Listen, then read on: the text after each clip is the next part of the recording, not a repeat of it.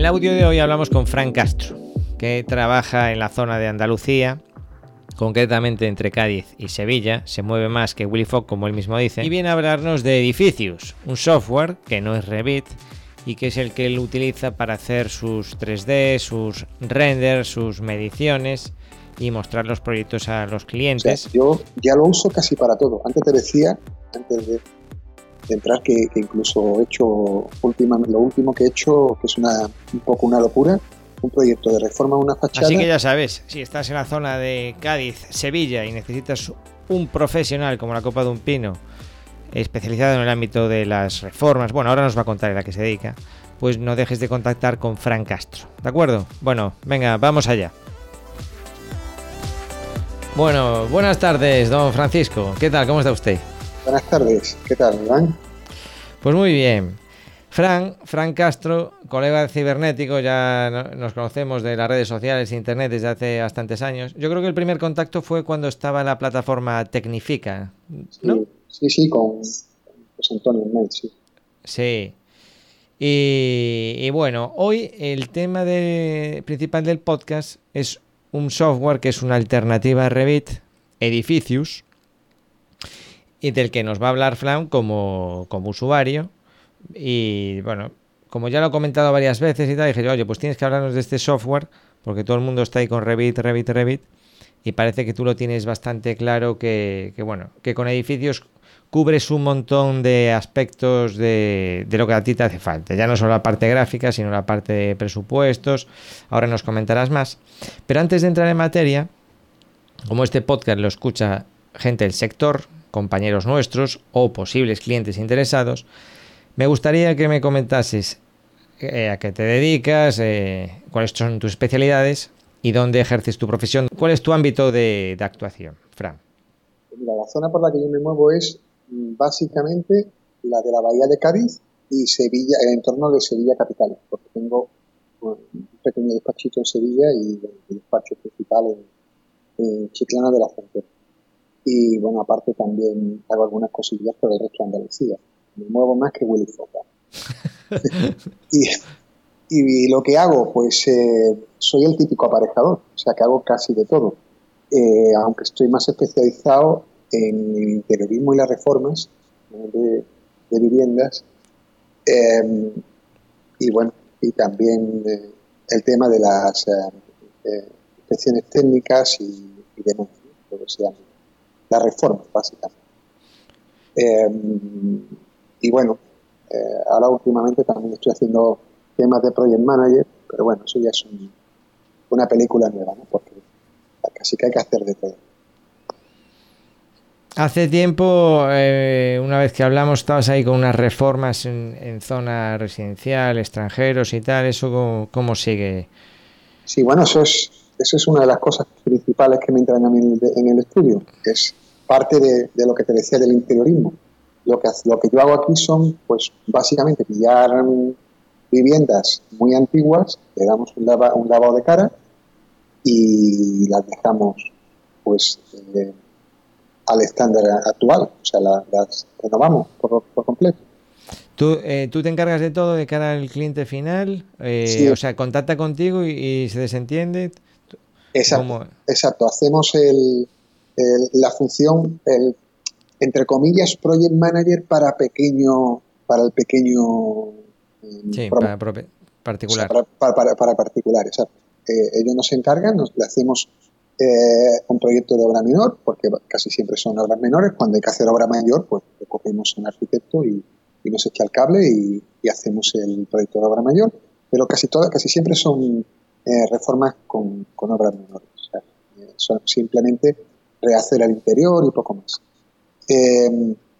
y bueno, pues se le buscan contratistas, se le buscan materiales, se le lleva a ver las casas de, azulejos, de sanitarios, puertas, bueno, todo, ¿no?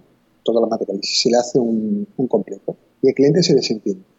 Nosotros eh, aquí le, desde el diseño hasta la entrega de la llave se lo hacemos todo.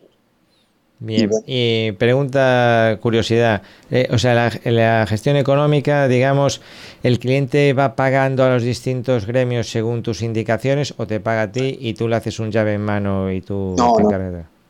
El cliente contrata con el, con el gremio, o sea, con, ah, lo único que hacemos, lo único que nosotros hacemos es facilitarle, eh, podemos hacer, hacerlo de dos formas, o ellos mm, nos dejan a nosotros que les busquemos eh, cada uno de los oficios, que casi siempre funciona así, o, eh, bueno, pues les vamos buscando y ellos eligen.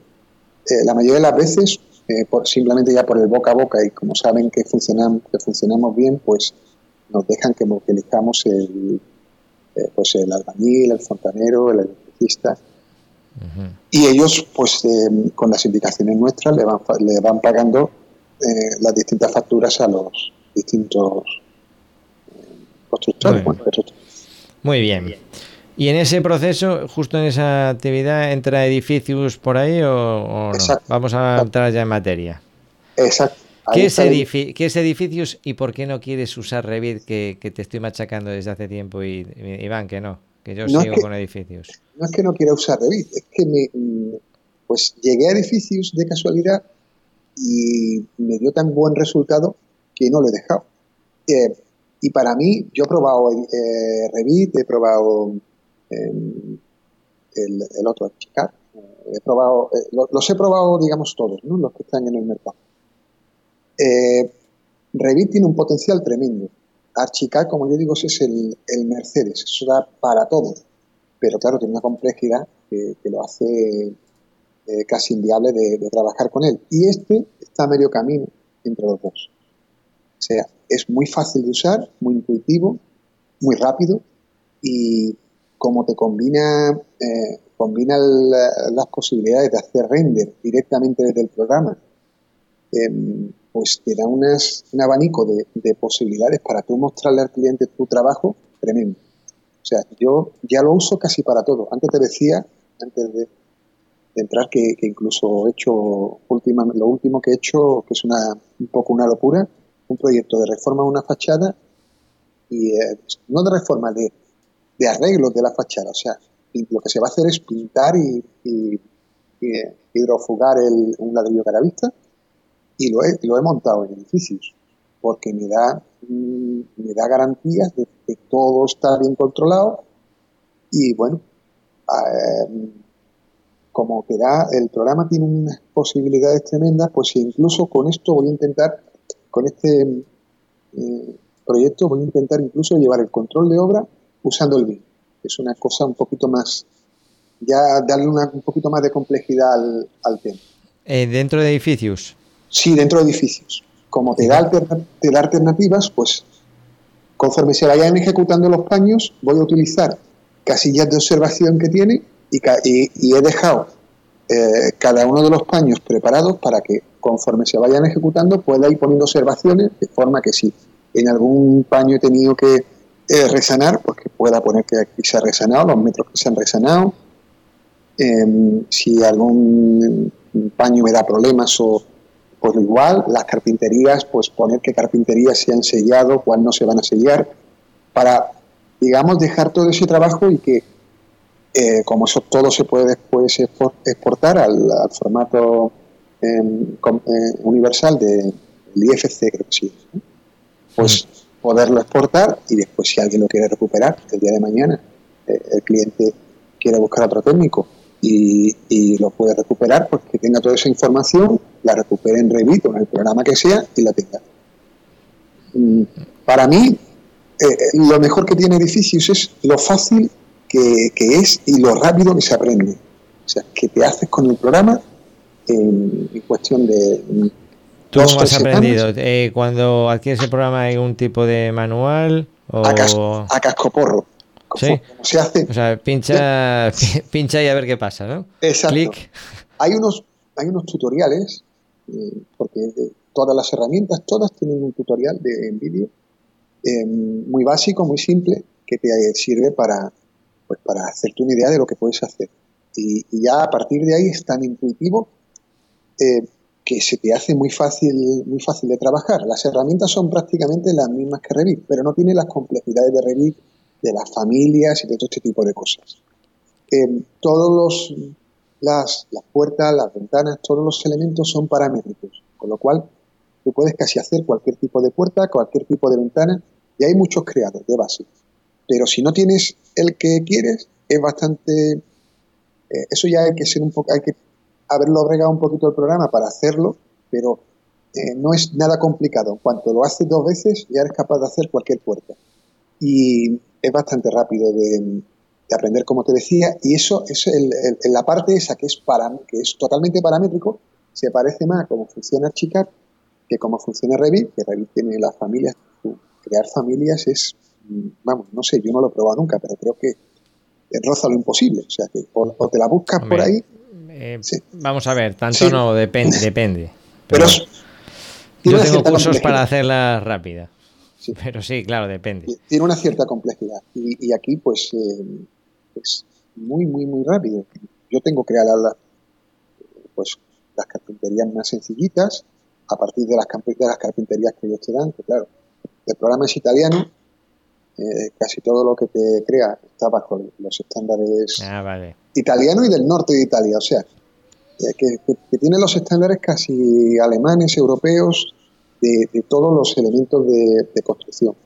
Eh, pero bueno, hacerlos españoles es relativamente fácil. O sea, lo que tú no vas a encontrar aquí es una carpintería de 10 centímetros de, de aluminio con 10 centímetros de anchura. Eso no te lo vas a encontrar, pero bueno, tocas la carpintería, la creas y una vez que la tienes creada ya está siempre.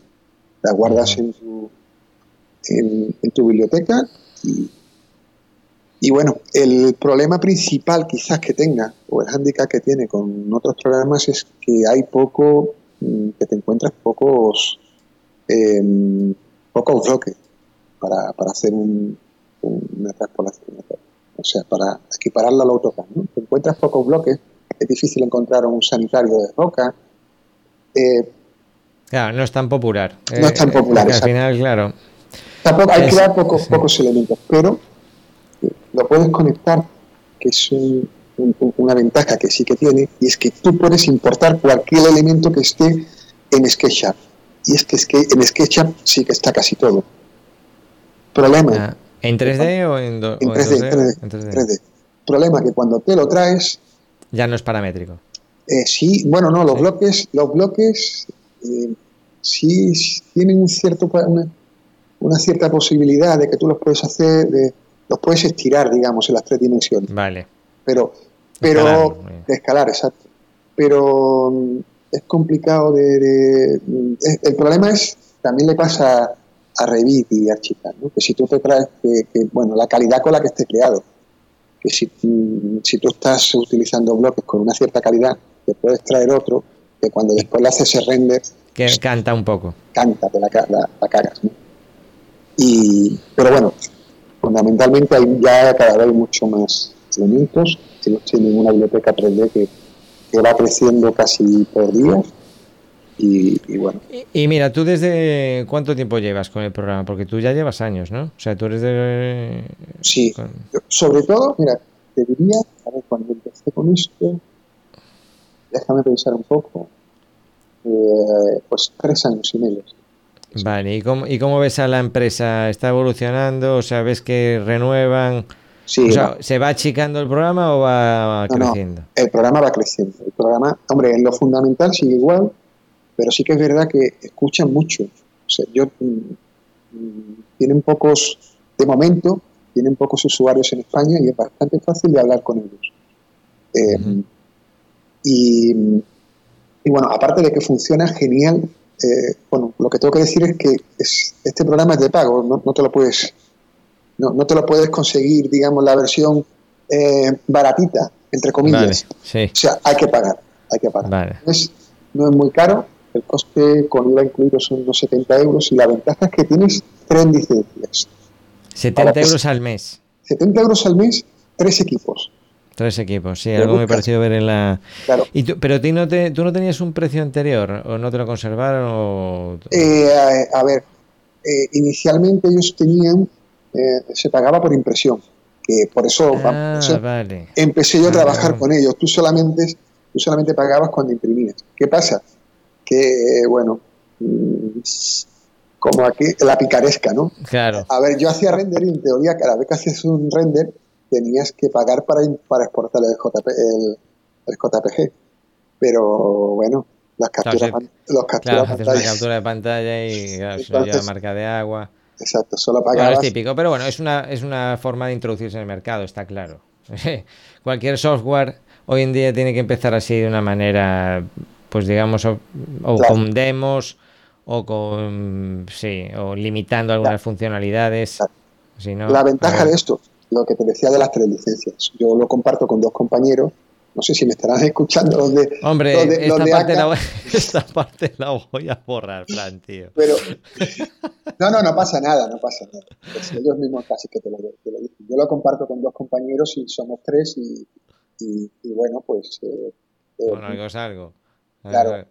No es como el Presto 8, el Presto 8.8, el resto que- punto 8 que es que universal. lo tiene, lo tiene medio universo en la cos- y que se quedaron ahí, ¿sabes? No, pues este funciona, funciona muy bien y lo, la- la- bueno, después tiene un programa de mediciones que mm, también eh, ese es- flojea un, un pelín todavía, todavía flojea. Yo sé que lo están, que están trabajando, que se lo están currando mucho para intentar de, de adaptarlo al mercado español, Eh, porque es demasiado. Yo, yo he hecho algún otro proyecto para para Sudamérica y tal y utilizan los estándares eh, americanos. Entonces, las mediciones, como nosotros las hacemos, no es como las hace el resto del mundo. Eh, las mediciones ¿En qué- sí, en- pero en qué los epígrafes, los epígrafes. A ver, nosotros tenemos epígrafes que son la descripción de la partida. Eso no te lo vas a encontrar tú en un proyecto americano o en un proyecto como- tal, como se trabajan en, por ejemplo, en Sudáfrica. Ellos tienen una descripción corta, la descri- nuestra descripción corta, y después la medición. Y cada partida tiene un código como, como lo nuestro y después hay unas especificaciones técnicas. Las especificaciones técnicas son un pliego de condiciones, el pliego de condiciones nuestro, más la descripción de la partida. Y ahí viene. O sea, es un poco casi como, como bueno, ahora con el, con el banco de precios con el generador, casi que te, te crea eh, un precio a la americana, como le, le llamo yo, ¿no? A la- eh, eh, como se trabaja fuera. Entonces, ellos trabajan casi de ese modo. Y el programa no funciona todavía del todo bien, porque claro, las descripciones no, nuestra descripción larga no la, No la tienen. no la sí la tiene, pero bueno, no funcionan de los campos y todavía le falta ahí un pelín. Eh, pero sí que funciona bastante bien todo el tema de la, de la conexión del, del- del programa con las mediciones. Es bárbaro mm, el potencial que tiene, pero claro, tienes que trabajar mucho para unas mediciones de una, lo que tengo yo, de una casita que te hace trabajar una barbaridad. Y al final yo voy mucho más rápido me exporto perímetro, me exporto eh, superficies y con eso voy volando. Oye, tú, además, tú eres usuario de Presto, además de los que paga, me consta, el cliente, y, y, y de Costit y tal, ¿eso has llegado a probarlo alguna vez? Porque además tú tienes acceso al Costit, ¿qué pasa? ¿Te, te acojona un poco también? No, no, no. ¿O no? Todavía no he tenido la, la necesidad de usarlo. El- Bueno, lo, he cogido, Eh. este- lo he cogido este año, pero por lo mismo, para probarlo. Bueno, pues no tardes. O sea, hay un vídeo ahí, tengo uno específico para gente con poco tiempo, eh, Black Friday, el- la opción una que vendieron, la de 195 euros, que incluía Presto y Costit. Te ves ese vídeo, no sé si dura 19 minutos y, y sales de dudas de la integración total, ¿eh? Sí, lo O sea, tengo- para cuando tengo- tengas poco tiempo te ves ese vídeo. Ese Lo tengo, vídeo... co- lo tengo que coger porque una de las cosas nuevas que, que estábamos haciendo en el estudio, pues, eh, es revisar mediciones y nos van a empezar a llegar mediciones en Revit, o sea, proyectos en Revit para comprobar mediciones y, bueno, pues, Hombre. Me, voy a tener que poner por narices. Eh, pues claro, hombre, fundamental. Bueno, algo más que añadir del amigo Edificios. Vamos a tener que pedirle unas, una, con, con esta propaganda unas un- unos meses gratis o algo, ¿eh? A esta gente. Sí, ¿Tienes contacto con ellos? Eh, sí, sí, sí, Sí. sí, vamos, Bueno, se, bueno. se le puede dar el toque a, Va a haber que decir, oye, mira, ¿qué pasa? ¿Sales en el podcast de aparejador Iván y no caen por aquí un par de licencias o qué? Sí, pues eh, le daremos un toque a Roberto Natale, que es el, el jefe aquí en, en ¿Quién Italia. tiene representantes aquí? Eh, sí, sí, es una gente muy, muy competente y están, lo que te decía antes, eh, te decía cuando, cuando de la licencia, que tienen un servicio de atención, quizás porque tienen poca licencia todavía en España, Claro. es genial. cualquier Bueno, que tengas, las tú les mandas y le dices, mira, que no sé cómo, cómo construir este elemento. Y no es que te lo, es que muchas veces te lo mandan ya directamente. Una Ajá. puerta, por ejemplo, mira, no sé cómo hacer. te la mandan mucho. No, el, el programa se tiene que estar extendiendo porque yo hoy haciendo unas búsquedas por Google, de lo primero que me aparecieron fue unos cursos en Udemy. ¿Conoces Udemy? Sí. Pues sí. hay cursos allí de... incluso de edificios. Lo he visto por allí. No, no, sí, el, eh, ya te digo, su, quizás su fuerte es lo fácil, lo intuitivo que es. Yo creo que Muy es, ese, es el- lo, fuerte que, lo, lo fuerte que tiene. La debilidad, pues, pues hay que parar.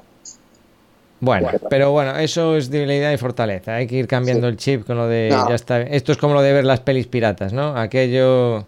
Yo siempre pongo el ejemplo. Una vez me preguntó mi padre para ver, oye Iván, ¿cómo haces para ver películas? Y yo dije, no, yo pago Netflix. ¿Cómo? Sí, pero sí. ¿Pero cómo? No, no, pero tiene que haber una forma.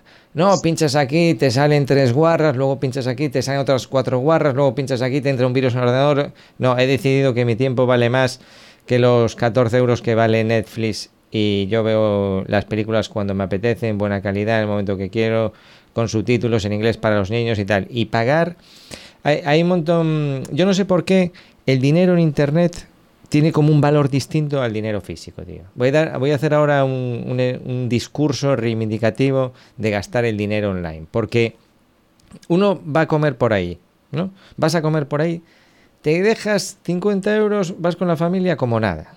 Y a lo mejor has comido peor que en casa, no te ha gustado, has estado incómodo, ruido, no sé.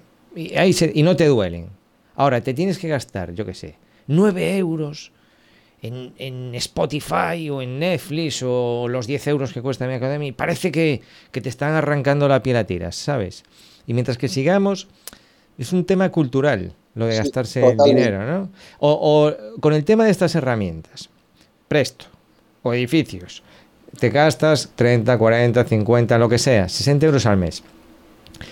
¿Cuánto te cuesta a veces un empleado?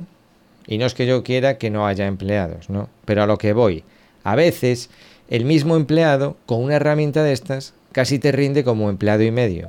Yo o tú diría- mismo, Yo te diría que yo, yo tengo la licencia de- del Presto, que tú lo sabes. Bueno, tengo licencia de todo lo que uso en el, en el, en el estudio, quizás menos del Presto 8, que sí, tengo por ahí. Para, pero lo tengo para cuando me, porque me mandan la gente cosas en claro, es que 8. pasa ahí, hay, hay un, hay un vacío versionero. Exacto. Y no, no, pero eh, esta- esta- es- es- claro, 195 euros costó. Además, yo Sí. no cobraba IGIC este año. 195 euros. El tiempo que te hace ahorrar Costit con Presto, es que esto es, es in- es impensable. Es que es un tema cultural. Yo estoy Pero, so- pero, pero el presto pasa igual, ¿eh? Si es que solamente con el presto, la, la posibilidad que tienen los prestos nuevos de copiar y pegar en Excel te da unas ventajas para hacer. Tú puedes hacer virguerías. Virguerías. Yo he tenido la necesidad de hacer cositas eh, que si lo pienso un poco, digo, ostras, si esto lo tuviese que hacer con el presto 8, me vuelvo loco, me llevo, me llevo aquí dos semanas exportando cuando con el, con el presto nuevo copiaba y pegaba, y pegaba y era inmediato. Y, y bueno, casi con todo, con todos los programas. Bueno, pues ya Eso verás el. Costit. No, no, es que ya te digo, al final, vamos, yo, yo no sé todavía el dinero que me gasto al mes en herramientas. Bueno, cada uno en lo suyo, ¿no? Pero yo, sobre todo, muchas herramientas tecnológicas eh, eh, para que me hacen ahorrar tiempo, automatismos y, y son como asistentes virtuales. Es que sin ellos yo no podría llevar mi negocio solo, ni de broma. Entonces es al final valorar el tiempo de uno. La gente que dice, no, es que presto, claro, 45 euros al mes, claro, pero ¿cómo 45 euros mes al caro? ¿Cuánto cuesta una hora tuya? ¿Cuánto, si tú te puedes ahorrar, aunque sea 3 o 4 horas al mes, que te ahorras muchos más, ¿cuánto cuesta tu hora? Para que tú no puedas invertir en una herramienta así, aparte del acabado profesional.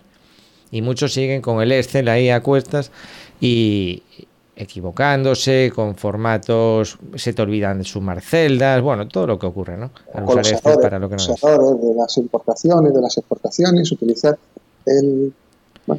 Y mira, hablando de reivindicaciones, que tú eres un tío guerrero, que te veo yo por Twitter, ¿quieres aprovechar este momento de gloria para reivindicar algo de la profesión? Que bueno, posible... ya, les doy, mucha caña, ya les doy mucha caña. Les doy mucha caña por Twitter y por, y por todos estos sitios y, para qué les voy a dar más.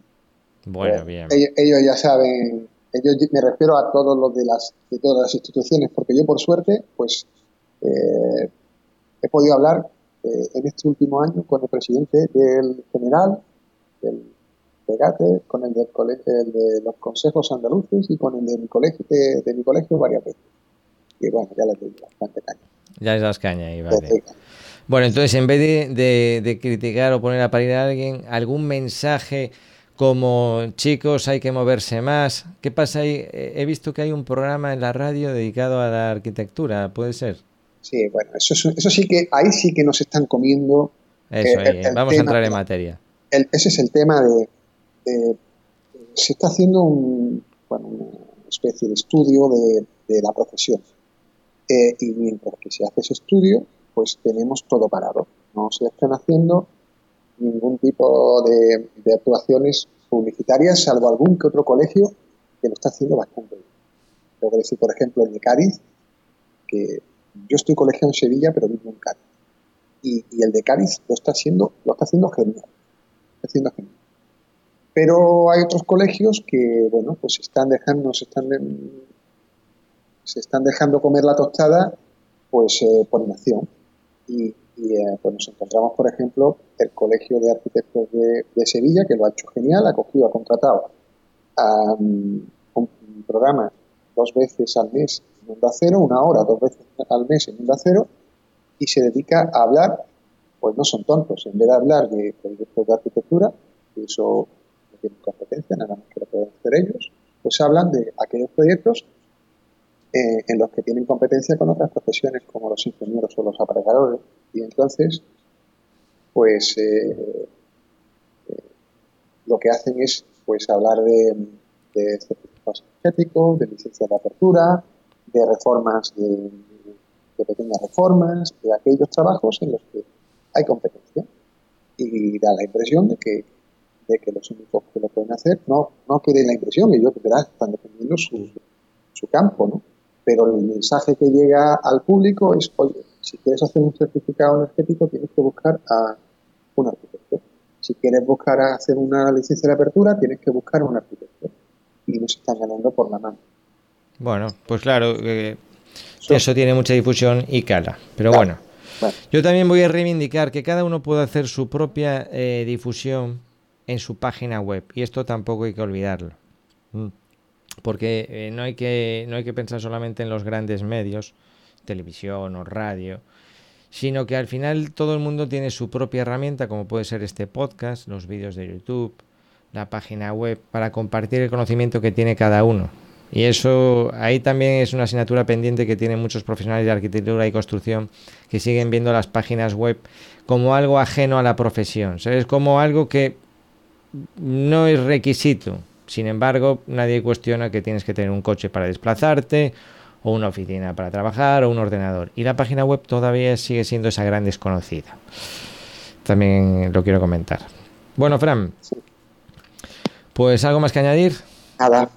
Te encontramos en eh, tu página web, ¿cuál es? Arquitécnicos.com. Arquitécnicos.com. Y en Twitter, Fran Castro.